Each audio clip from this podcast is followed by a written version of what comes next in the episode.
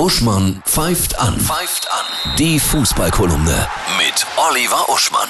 Hallo Oliver, ich grüße dich ganz herzlich. Hallo Annette.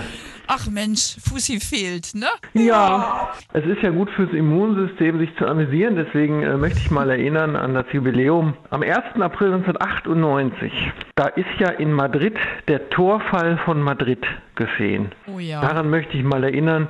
Vor dem Anpfiff des Halbfinals Madrid gegen Dortmund rissen Fans den Zaun ein und mit dem Zaun auch direkt das Tor. Das, das Tor war kaputt und es brauchte 76 Minuten, um ein neues Tor zu holen mit einem Kastenwagen vom Trainingsblatt. Und in der Zeit haben ja damals Marcel Reif und Günther Jauch 76 Minuten Legendär. moderiert. Was haben sie moderiert? Das, was wir jetzt im Grunde haben, nämlich, dass nichts geschah, dass kein Fußball gespielt wurde. Und dabei fiel ja zum Beispiel der legendäre Satz, noch nie hätte ein Tor einem Spiel so gut getan.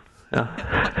Dafür gab es damals auch den Grimme-Preis völlig zu Recht. Und was ich sehr witzig finde, wenn man es nochmal nachträglich recherchiert, es gab 12,76 Millionen Einschaltquote während der Moderation des Nicht-Fußballspielens. Sensationell. Und beim Spiel selber nur noch 6 Millionen. Insofern ist das Nicht-Fußballspielen manchmal doch auch sehr unterhaltsam. Absolut. Bleibt immer noch so bis zum 30. April, ne? Ja, Zwangspause, bis zum, ne? ja, ich denke Bundesliga. mal.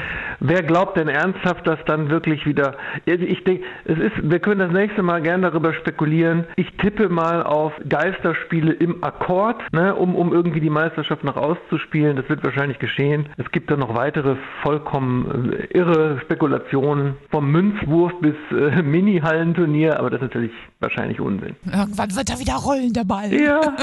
Und dann wird die Freude umso größer sein. Genau. Ein schönes Wochenende dir. Ciao, Ja. ciao, tschüss. Ciao.